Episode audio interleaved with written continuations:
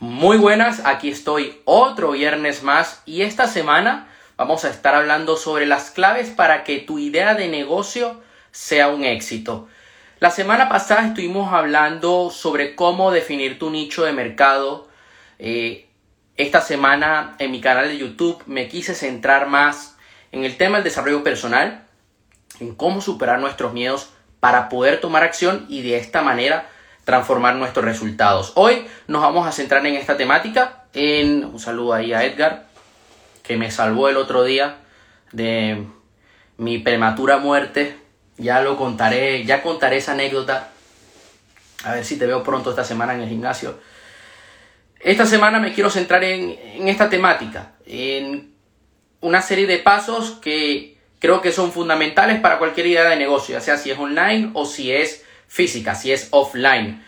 Quería hablar hoy sobre embudos de venta, pero oye, me sentía mejor hablando de esto antes de otro día hablar sobre embudos de venta, sobre cómo crear un embudo de venta y cuáles son los pasos a seguir, que es uno de los temas que vemos en mi curso, que en los próximos meses voy a seguir creando módulos más avanzados con tema de estrategia, de aplicar determinadas estrategias para hacer que tus embudos de venta sean más rentables y poder así construir una base de clientes, poder venderles y que tu negocio escale.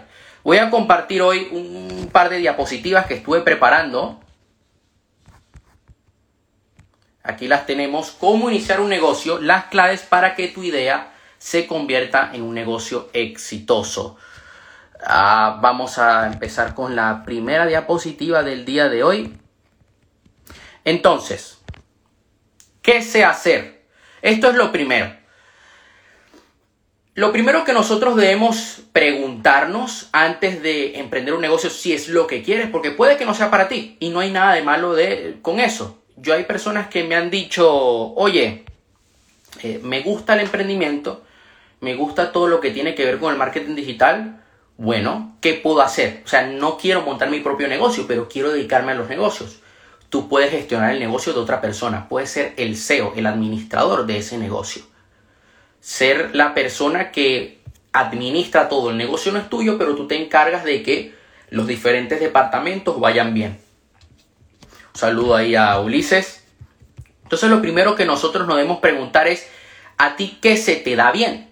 ¿Qué es lo que a ti más te gusta hacer? Porque por experiencia propia, si vas a montar un negocio que sea algo que te apasione, porque en los negocios te vas a encontrar muchos obstáculos a todo nivel, tanto en recursos humanos como legales, dependiendo en la industria en la que estés, te vas a encontrar eh, retos sobre todo en el área de ventas y marketing, te vas a encontrar retos en el área financiera, puede que en los primeros años de vida tu negocio no facture lo que quieres que facture, saludos esa es la persona que me está ayudando ahora mismo con todo el marketing.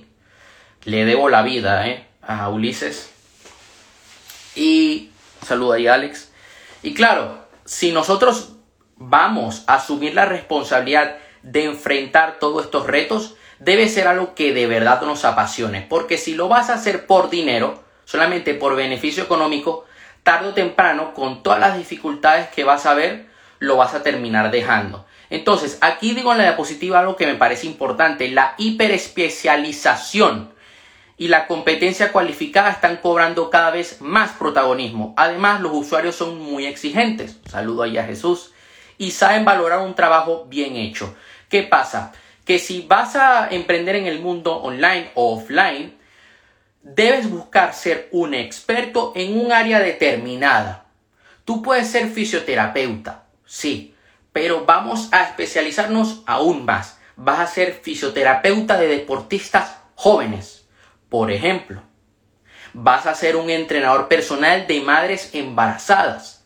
Vas a ser un entrenador personal que solamente se va a centrar en emprendedores que no tienen tiempo para llevar una dieta y para hacer ejercicio. Por ejemplo, esto a ti te va a hacer, y esto lo estuvimos viendo la semana pasada, definir tu nicho de mercado, en otras palabras va a hacer que te diferencies del resto, que pueda todo em, empezar a cobrar sentido, que puedas posicionarte dentro de tu nicho de mercado y así poder hacer que tu negocio escale. Voy a hablar sobre un tema en el próximo directo que tiene que ver con el propósito, pero vamos a enfocarlo de otra manera, que va a ser el Ikigai. De esta manera, nosotros vamos a, vamos a enfocarnos a montar un negocio de algo que realmente nos apasione, que nos guste. Yo ahora mismo, mi negocio principal es de desarrollo personal, de formación. Es lo que más me apasiona. Yo empecé a hacer videitos ahí hablando de libros de desarrollo personal cuando yo tenía 16 años. Ya yo desde los 12 ya tenía ese gusano dentro de mí de dedicarme a esto. Entonces es algo que me apasiona. Me encuentro muchos retos día a día, retos de todo tipo. Y aquí voy a contar algo. Cuando yo empecé a formarme, Laín García Calvo, en la mentoría de tu primer bestseller, nos dijo, ustedes van a pasar por un desierto. Y es que me ha tocado pasar ese desierto. Pero cuando tú eres fiel a lo que haces y haces y, y amas lo que estás haciendo, tú pagas el precio que sea necesario. Entonces, vamos a pasar a la siguiente diapositiva que tengo aquí para ustedes. Esta no es. Aquí tengo la guía en el ordenador para que, para que no se nos escape ningún punto. Ok. ¿Cómo puedo satisfacer las necesidades de mis clientes? Ahora que ya has descubierto tus habilidades, que ya sabes lo que se te da bien, las que te convierten en un experto, las que te convierten en un referente, en un referente, perdón, tienes que saber detectar las necesidades de tus clientes potenciales. No se trata de solo vender, sino de ayudar a cubrir una necesidad o problema. Entonces, aquí nosotros debemos preguntarnos que, cuáles son los problemas que tiene nuestro cliente ideal. Esa es, otra tarea que también debemos hacer, definir nuestro cliente ideal. ¿Qué retos él tiene? ¿Cuáles son sus aspiraciones? ¿Cuáles son los problemas que se encuentra en su día a día? Y aquí lo tengo. Hay muchos emprendedores que caen en el error de pensar que esto no es importante, porque cuantas más personas conozcan su negocio, más probabilidades tendrán de vender los productos o servicios. Está demostrado que esta creencia solo te llevará al fracaso, porque no es una fórmula directamente proporcional. Debes seleccionar con mucho detalle a las personas que necesitan tu producto o servicio. Por eso, vamos a definir exactamente cuál es nuestro avatar, nuestro cliente ideal, qué es lo que está buscando, cuáles son sus necesidades, cuáles son sus problemas, cuáles son sus miedos y cuáles son sus sueños que quiere tener en su vida. Ahora bien, hay que pasar al siguiente tema para, para que nuestra idea de negocio sea exitosa. Y es lo siguiente, a ver, ¿hay algo parecido en el mercado? Antes de decidir qué empresa vas a montar, eh, muchos emprendedores invierten tiempo en conocer el sector y los competidores que hay en él. Y es algo muy poderoso. Incluso si puedes ser voluntario trabajar dentro del sector, pues aún mejor, porque lo vas a conocer por dentro. Yo es algo que hago. Yo, por ejemplo, a veces hago de voluntario para el área de soporte en los eventos de Tony. ¿Por qué lo hago? Porque quiero ver cómo él lo hace, cómo lo hace el número uno, cómo lo hace mi mentor. Un saludo ahí a Crea tu Aula. Y es algo que a mí me encanta, porque de esta manera veo las necesidades de las personas, conozco todo el entorno, veo cómo trabajan y puedo ver qué puedo modelar en mi negocio, puedo hacerlo de una manera diferente. Todos los sectores de la economía tienen ciclos de vida. Es importante que analices la madurez del sector en el que te vas a dedicar y de esta manera vas a tener una visión más global. No vas a emprender con los ojos vendados. Observa y analiza las tendencias a nivel global. Esto te ayudará a entender si tu idea tiene sentido o no. Por ejemplo, al igual tú te estás empezando a dedicar al bueno, al marketing digital y quieres montar una agencia, pues tienes que ver cuáles son las tendencias que hay. Al igual te conviene por un tiempo trabajar en otras agencias o colaborar con otras personas que tienen agencias, ser voluntario. Ahora, vamos a pasar a la siguiente diapositiva que es, vamos a verla, aquí la tengo. Vamos a ver aquí, quiero verificar algo para ver si... Ok. Genial.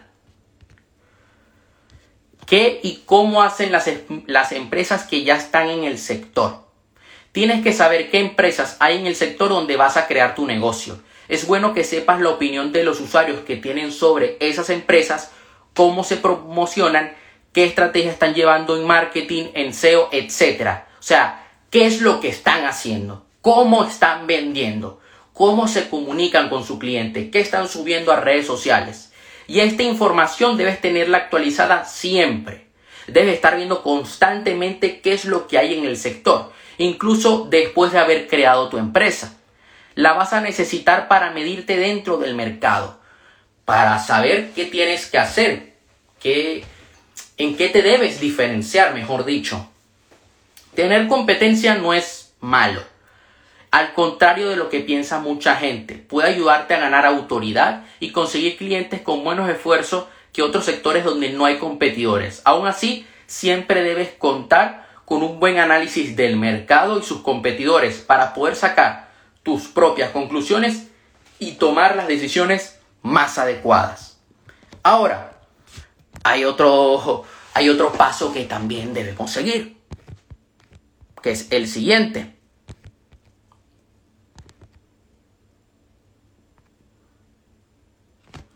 Y esta no es la diapositiva, no pasa nada. Es esta, pero esta es la segunda diapositiva que vamos a ver. ¿Cómo será el proceso? Una vez que has comprobado que tu idea de negocio es viable y cómo nosotros podemos comprobar que nuestra idea de negocio es viable. Bueno, se puede hacer experimentos. Vamos a poner un ejemplo. Tú eres un centro de fitness un gimnasio, ¿ok? Tú lo primero que puedes empezar a hacer es, sí, subir videos promocionales a redes sociales y puedes crear una landing page donde el usuario se registre, deje su mail para una sesión gratuita en el gimnasio para ir un día gratis al gimnasio.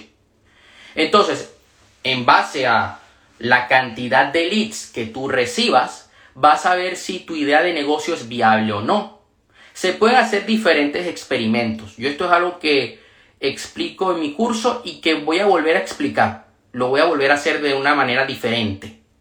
Voy a crear otro módulo a lo largo de este año hablando de este tema, de los experimentos, para validar nuestra idea de negocio. Porque hay mucha gente que se lanza al mercado así porque sí. ¿Lo puedes hacer? Sí. ¿Hay gente que le sale bien? Pocas. Pocas. Yo no empecé creando eh, viendo la viabilidad de mi negocio. Yo empecé porque quería y por, por cabezón, porque es lo que amo. Pero con el paso del tiempo sí he tenido que comprobar la viabilidad de ciertas cosas. Te aconsejo que antes que todo, que antes de todo lo que necesitas para iniciar tu actividad, empieza por valorar si vas a emprender un negocio online u offline. Yo me centro dentro de mi curso en negocios online. Esto repercute mucho en los costes, porque un negocio online no necesita tener tanta inversión inicial como un offline.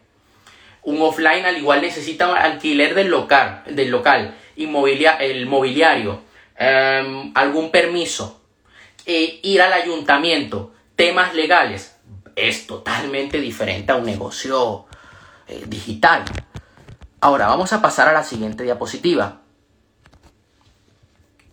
También tienes que valorar si en tu negocio necesitas contratar trabajadores o basta con tu propio trabajo. Y, aquí también están los servicios externos que tienes que contratar, como un diseñador web, un gestor, etc. Esta información te muestra cuál es la inversión inicial que debes hacer para que tu proyecto salga adelante. los resultados que obtendrás, las métricas que obtendrás cuando tú haces una prueba, cuando haces una prueba de ver si tu idea es viable a través, por ejemplo, de campañas de marketing, Esto a ti más o menos te va a decir cuánto tienes que invertir en anuncios, por dónde debes tirar. Anota todos tus costes y, cual, y calcula cuál es el precio de coste de tu hora de trabajo. Este dato es fundamental para poder fijar tus precios, en especial si estás vendiendo servicios en tu negocio. Ahora vamos a pasar a la siguiente diapositiva que me parece muy importante.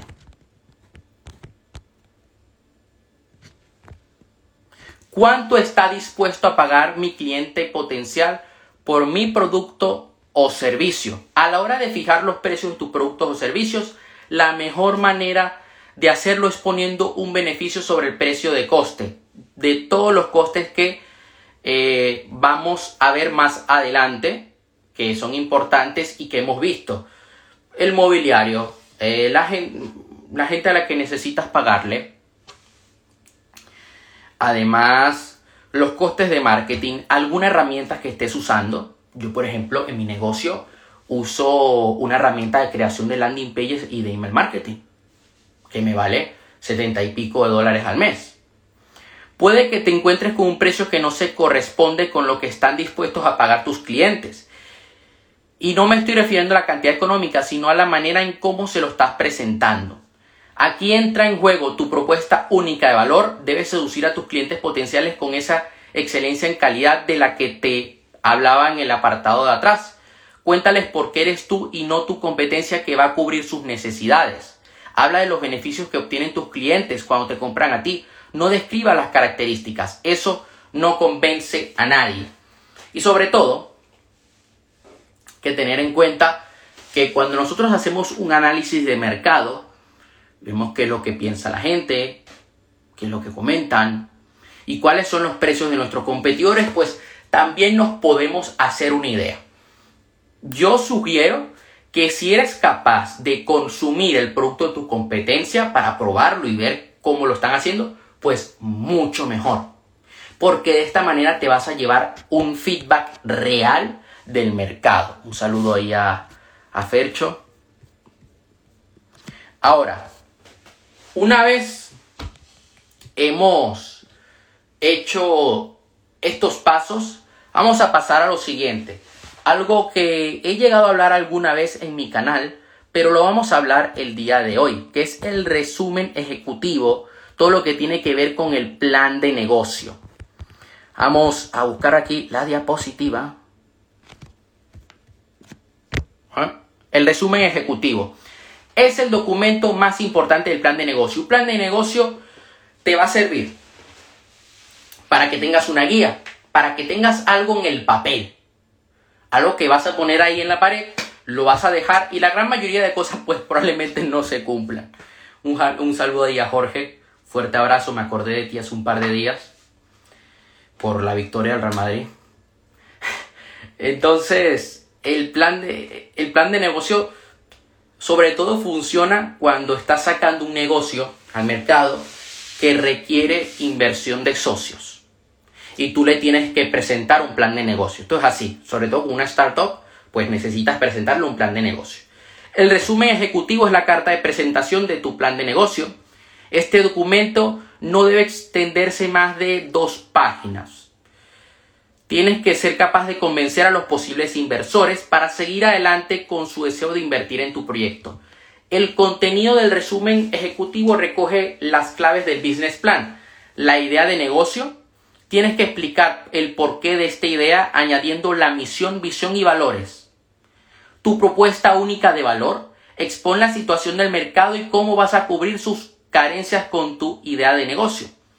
Públicos objetivos explica quiénes van a ser tus clientes potenciales, el equipo presenta los recursos necesarios para poder satisfacer las necesidades de tus clientes, habla del equipo humano de tu empresa, la inversión, tienes que presentar un plan financiero, aquí te recomiendo que tengas ayuda de otra persona que sea más especializada en este tema, donde quede muy claro el tiempo que necesita tu negocio para recuperar la inversión, además del retorno de la misma. ¿Ok?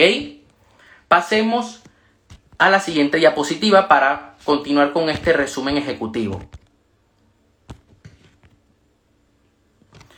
Este no. Aquí lo estoy buscando. Lo ideal... Ok.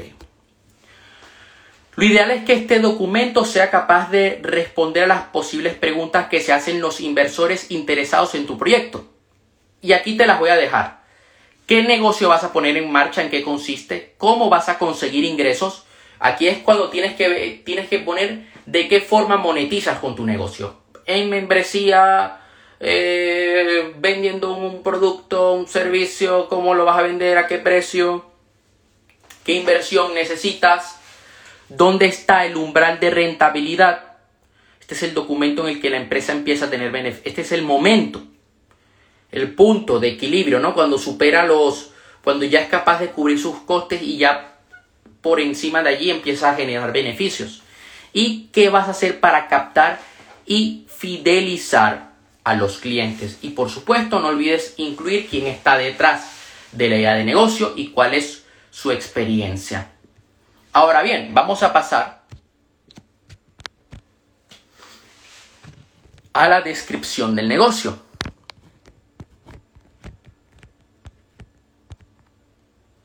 Este es el apartado donde debes desarrollar la idea de negocio. Explica todos los detalles hablando de cómo vas a desarrollar esta idea hasta por qué vas a emprender este negocio. Habla también de la propuesta única de valor y los elementos diferenciadores con respecto a tu competencia. Aprovecha para explicar qué puedes aportar al mercado con este nuevo negocio. Presenta tu equipo de colaboradores en la gestión del negocio en caso de que lo tengas tienes que escribir su expediente académico, esto ya para sectores más avanzados, ¿ok? Pero es importante que lo sepamos porque no sabemos las vueltas que da la vida. Al igual estás montando una startup de medicina y necesitas poner todo esto. Ahora bien, aquí voy a compartir la siguiente diapositiva para que no se, para no dejarla en el aire. Esto es algo en lo que se fijan mucho los, los inversores potenciales. Tienes que ser capaz de comunicar que cualquier persona del equipo entiende y sabe aprovechar las oportunidades, además de detectar cualquier posible amenaza a tiempo. Saludo a Esther, un fuerte abrazo. Gracias por tu apoyo. A mí, por ejemplo, si yo voy a contratar una agencia de marketing, yo en lo que me fijo es con qué clientes has trabajado y dónde te has formado tú, con quiénes tú eres trafficker, ¿no? Tú eres un experto en Facebook Ads y Google Ads. Genial. ¿Con quién te has formado? Porque eso ya me va a decir a mí más o menos si eres bueno o no. Es uno, es una de las cosas en las que me voy a fijar. No es lo más principal, pero es una de las cosas en las que me fijo. Si la persona siempre se está formando. Ahora bien, además de hacer esto, nosotros debemos hacer un estudio de mercado. Debes saber quiénes son tus competidores, pero a la perfección, conocerlos más que nadie. Más que nadie, haz una buena investigación del mercado que te ayude a identificar a los líderes del sector, además de estudiar todos los detalles más relevantes de cada empresa en el sector. La cuota de mercado, los clientes potenciales, el posicionamiento a nivel SEO, también es importante tenerlo, va a depender de a qué te dediques. Yo, por ejemplo, no me centro mucho en el SEO. Yo me centro más que todo en la publicidad pagada, su estrategia de marketing digital, etc. Aquí también debes incluir un análisis DAFO, un análisis de debilidades, amenazas, fortalezas y oportunidades. Es muy fácil. Identifica cuáles son las debilidades de tu negocio, de tu idea de negocio, cuáles son las amenazas que puedes llegar a tener. Y no una amenaza de muerte, sino riesgos. ¿Cuáles son tus fortalezas? ¿Y qué oportunidades puedes aprovechar para crecer en el mercado? Con él, con este análisis, podrás conocer mejor tus habilidades, fortalezas internas, además de saber dónde se encuentran las oportunidades y amenazas que vienen del exterior, para que puedas adelantarte a ellas. El análisis DAFO forma parte del análisis interno, del crecimiento, mejor dicho, del crecimiento interno de la empresa. Todo un concepto mucho más avanzado de gestión empresarial, pero que es interesante tenerlo en cuenta. Ahora bien, hay algo que es muy importante en todo negocio. Son las ventas, son el marketing. Para mí, el marketing y las ventas van de la mano. Y si tu negocio no tiene un buen marketing y no sabe vender, tu negocio está condenado al fracaso. Así de sencillo. Es importante que antes de nosotros sacar cualquier estrategia de marketing allá afuera, nosotros tengamos un buen producto, un buen servicio que se venda por sí solo. Porque esto va a gestionar, va a hacer que sea mucho más fácil venderlo. Cuando tú tienes un producto de mierda, ¿cómo lo vas a vender al mercado? Saludo ahí a Jennifer, un fuerte abrazo. Yo he, yo, he visto casos de personas que tienen un producto que es una basura, le ponen todo el marketing del mundo, pero es que tarde o temprano la gente te va a comer. La gente en internet no es pendeja. Entonces, un plan de marketing puede ser tan complejo y completo como tú quieres que sea. Sin embargo, no es, necesaria que, no es necesario que diseñes tantas estrategias en tu plan de negocio. Y además, cuando estás empezando, al menos te lo puedo decir desde mi experiencia personal, ¿eh? vamos a empezar con una estrategia de marketing básica, con un embudo de ventas básico. Ya está, no lo compliquemos demasiado. Ya a medida que tú vayas escalando y que vayas creando otros productos o servicios, pues puedes complicarlo y buscarle una segunda vuelta. Perfecto. Pero cuando estás empezando, tú lo que necesitas son clientes potenciales. Tú lo que necesitas son correos electrónicos para poder venderles. Tú lo que necesitas son datos, métricas, para ver qué estás haciendo mal. Yo no quiero aquí venderte el cielo y la tierra. Yo te quiero decir desde mi propia experiencia que cuando estás empezando a promocionar tu producto o servicio, hagámoslo, hagámoslo de la manera más sencilla posible. Un sistema, un embudo, que nos permita convertir tráfico frío, gente que no te conoce, a que te conozcan, que empaticen contigo y que luego les encante lo que tú haces, lo que tú le has ofrecido gratuitamente y te compren. Entonces, es importante en todo plan de marketing cuando vas a presentárselo a un inversor, esto sobre todo es para inversores, ¿por qué estoy tocando esto el día de hoy? Porque hay, hay negocios que sí vas a necesitar un inversor. Hay negocios que no. Yo en el mío no necesito un inversor porque lo hago yo solo. Pero quizá el día de mañana saco una inmobiliaria. Entonces allí sí puedo necesitar un inversor. Conoce a tu cliente mejor que a ti mismo. Eso es lo primero. Tu cliente ideal. El marketing de contenidos es un buen comienzo para dar a conocer tu negocio. Y es que la creación de contenido digital en tu página web o en tu redes sociales es muy importante para atraer posibles clientes. Entonces aquí nosotros vamos a subir contenido Facebook, Instagram, TikTok, LinkedIn, YouTube, por ejemplo. Selecciona los canales donde vas a vender tu producto o servicio. ¿Ok? Porque ya luego cuando estás más avanzado, entonces vamos a pasar a las estrategias omnicanal, que son sumamente importantes.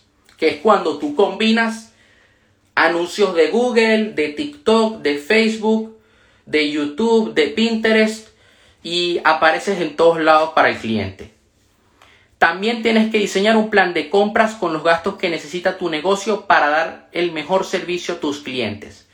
Incluye también los canales de comunicación que vas a utilizar para promocionar tu marca. Esto es importante, lo vuelvo a decir, cuando tenemos inversores Ahora bien, recursos humanos, que mucha gente lo olvida. Cuando tu negocio esté creciendo, vas a necesitar ayuda. Necesitarás gente que te ayude a hacer que el negocio siga en pie. Entonces, dejar definido en este apartado cómo te gustaría que fuera el organigrama de la empresa es lo que más te recomiendo y ten en cuenta todos los puestos de trabajo, desde el personal de staff hasta cualquier mando intermedio en el que necesites delegar tareas. Por eso voy a volver a hacer énfasis en algo que estoy hablando anteriormente. Conoce tu mercado. ¿Por qué? Porque cuando tú conoces tu mercado y conoces las empresas que hay en el mercado, puedes modelar lo que ya funciona y puedes ver cuál es la estructura que siguen otras empresas que hacen lo que tú haces. Yo, por ejemplo, me suelo fijar mucho en lo que hace Tony Robbins. Me encanta cómo tiene todo su equipo. A mí me gustaría en unos años, yo pueda tener un equipo así. También en este plan de negocio, en el apartado de recursos humanos, debes dejar indicado cómo harás el proceso de selección de todas las personas que se vayan a incorporar a tu negocio. Un consejo que seguro agradecerás si se presenta la ocasión es definir cuáles son las líneas rojas de tu negocio.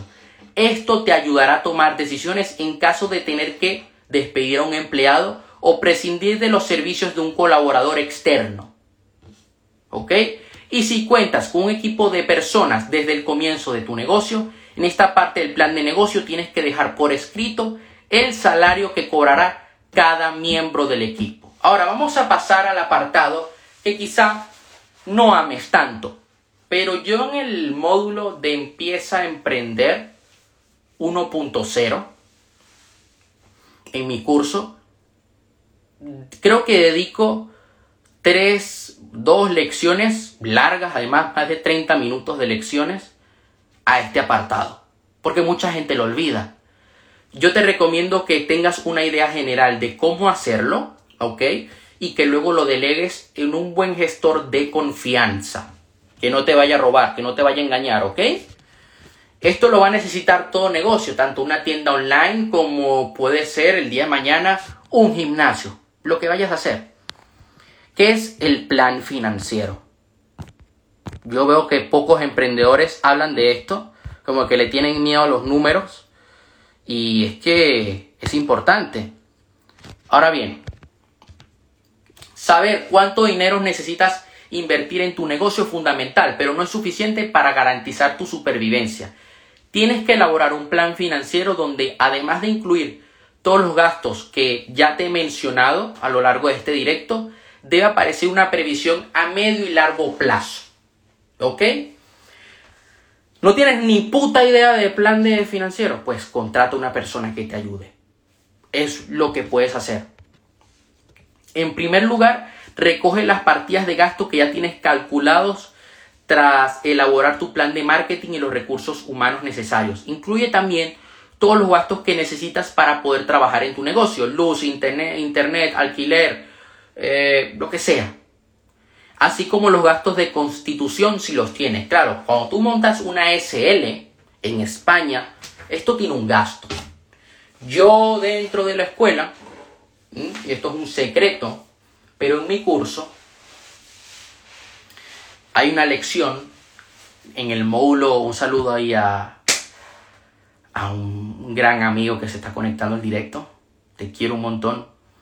Hay una lección, una clase secreta que tengo en mi curso, sobre todo para traders, para negocios online, que es cómo montar una empresa online, o sea, de manera online, desde tu casa en Estados Unidos. ¿Ok? Y te recomiendo una persona que te pueda ayudar con todo esto, un abogado. Con todo el tema del plan financiero y todo, esta, todo este apartado. Mira, aquí se acaba de conectar un trader, Xavi que espero que de verdad de corazón te estés recuperando del dedo, que tuvo una pequeña operación en el dedo. Y, oye, espero que se esté recuperando, eh, que, esté listo lo más pronto posible para, para dar guerra. Lleva todos esos gastos a una cuenta de resultados y un balance de situación. Esto ya es un poco más avanzado. Te recomiendo que, te lo vuelvo a decir, tengas un gestor que te ayude con todo esto. No es necesario que tengas grandes conocimientos de contabilidad en caso que lo vayas a hacer tú solo. Estos dos documentos son muy intuitivos y sencillos de hacer. Por eso yo dedico dos, tres lecciones en el módulo Empieza a Emprender 1.0 solamente hablando, de estos apartados. ¿eh? Son lecciones largas, son, al igual te demoras una hora en ver las lecciones. Aprovecha esta circunstancia y planifica todos tus números a 3 o 5 años vista. Como lo, lo vuelvo a decir, esto es sobre todo necesario cuando vas a tener inversores. Cuando vas a empezar tú solo a lo que salga, que yo lo suelo decir muchas veces, oye, emprende y lánzate. No necesitas hacer esto. Yo cuando empecé no hice un plan financiero. Sí que hice un plan financiero meses después, cuando empecé a escribir los libros porque dije, ajá, hay unos costes. tengo que pagar diseño, tengo que pagar maquetación, tengo que pagar edición, tengo que pagar la impresión de los libros y tengo que pagar la subida a Amazon. ¿Ok? Esto es lo que se llama una previsión financiera y puede darte idea de la magnitud de tu proyecto de negocio. Además, te permite visualizar el momento en que la empresa empezar, empezará a tener beneficios. Yo tengo un amigo que hace poco montó un negocio. Un saludo ahí a Jorge Troch, que fue un gran compañero mío en mi escuela, eh, cuando yo estudiaba en Panamá, y tantas anécdotas que viví junto a él. Me ayudaba, él me ayudaba con las chicas. Cuando yo estaba enamorado de alguien, él me ayudaba siempre. Entonces, eh, te permite visualizar el momento en que la empresa empezará a tener beneficios. Hasta ese momento debes tener cubiertos los gastos necesarios con tus ahorros o con ayuda de financiación externa. Tengo un amigo que él hizo esto, un plan de negocio, y él me dijo, a ver, si yo sigo teniendo el volumen de clientes que estoy teniendo y cobrando a lo que yo estoy cobrando, vendiendo de, de esta manera tal y tal y tal, em, puedo recuperar la inversión en 6, 8 meses. Ok, vale. Y además de eso, él se dedica a dar un servicio, pero montó como apartado de la empresa una tienda online para rentabilizar aún más su negocio y recuperar en menos tiempo la inversión. De verdad que la jugada brutal. Y si te gusta esto de la economía y los números financieros, pues también puedes hacer un flujo, puedes hacer una proyección de flujo neto de caja y de los dos indicadores que marcan la rentabilidad del negocio, el BAN y la TIR. Esto es algo que explico en mi curso, ¿ok? Ahora, dependiendo del sector en el que estés, es importante otro apartado, que es el plan jurídico. Todos los negocios, empresas, sean de la naturaleza que sean, tienen que responder a una serie de obligaciones fiscales y tributarias en todo país. ¿Ok? ¿Qué sucede? El plan jurídico de tu plan de negocio es el apartado que recoge toda la información necesaria relativa a estos temas legales. Debes reflejar los trámites que tienes que llevar a cabo para abrir tu negocio. Si vas a iniciar una actividad profesional, tienes que incluir el protocolo para darla de alta en las administraciones públicas pertinentes, normalmente la agencia tributaria y la tesorería de la seguridad social. También a veces quizás necesitas darte de alta como autónomo. En el caso de constituir una empresa, un saludo ahí a David, también tienes que escriturar ante notario la personalidad jurídica con todos los estatutos de la misma. Por ejemplo, incluso si vas a montar un equipo de fútbol, tienes que cumplir con una serie de requisitos, con una serie de documentos, que tienes que llevarlo a un registro público de actividades del deporte. Por ejemplo, aquí en Cataluña, lo estuve viendo el otro día. Si tú quieres montar un equipo de fútbol, necesitas varios socios, conformar una junta directiva, tener una serie de estatutos y llevarlo a la Generalitat. Antes de informar sobre estos trámites, el plan jurídico debe incluir todas las obligaciones tributarias que tiene tu nuevo negocio deja constancia, y aquí voy a pasar a, a la siguiente diapositiva. Debes dejar constancia de los impuestos que debes pagar con los plazos y fechas de pago correspondientes. Como te digo, esto depende del tipo de negocio que tengas. Y si apenas estás empezando y no tienes ingresos o tienes muy pocos ingresos, pues no vas a pagar impuestos.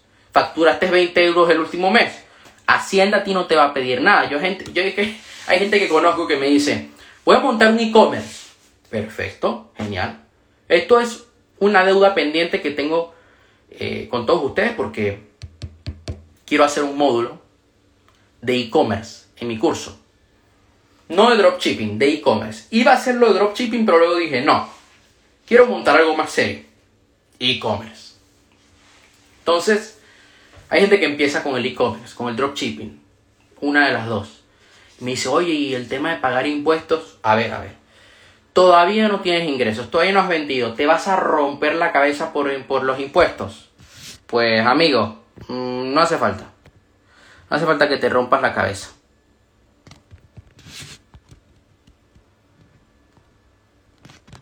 Aquí está lo del plan financiero que estuvimos hablando hace rato y el plan de contingencias. Te recomiendo que dediques tiempo en la creación del plan de contingencias.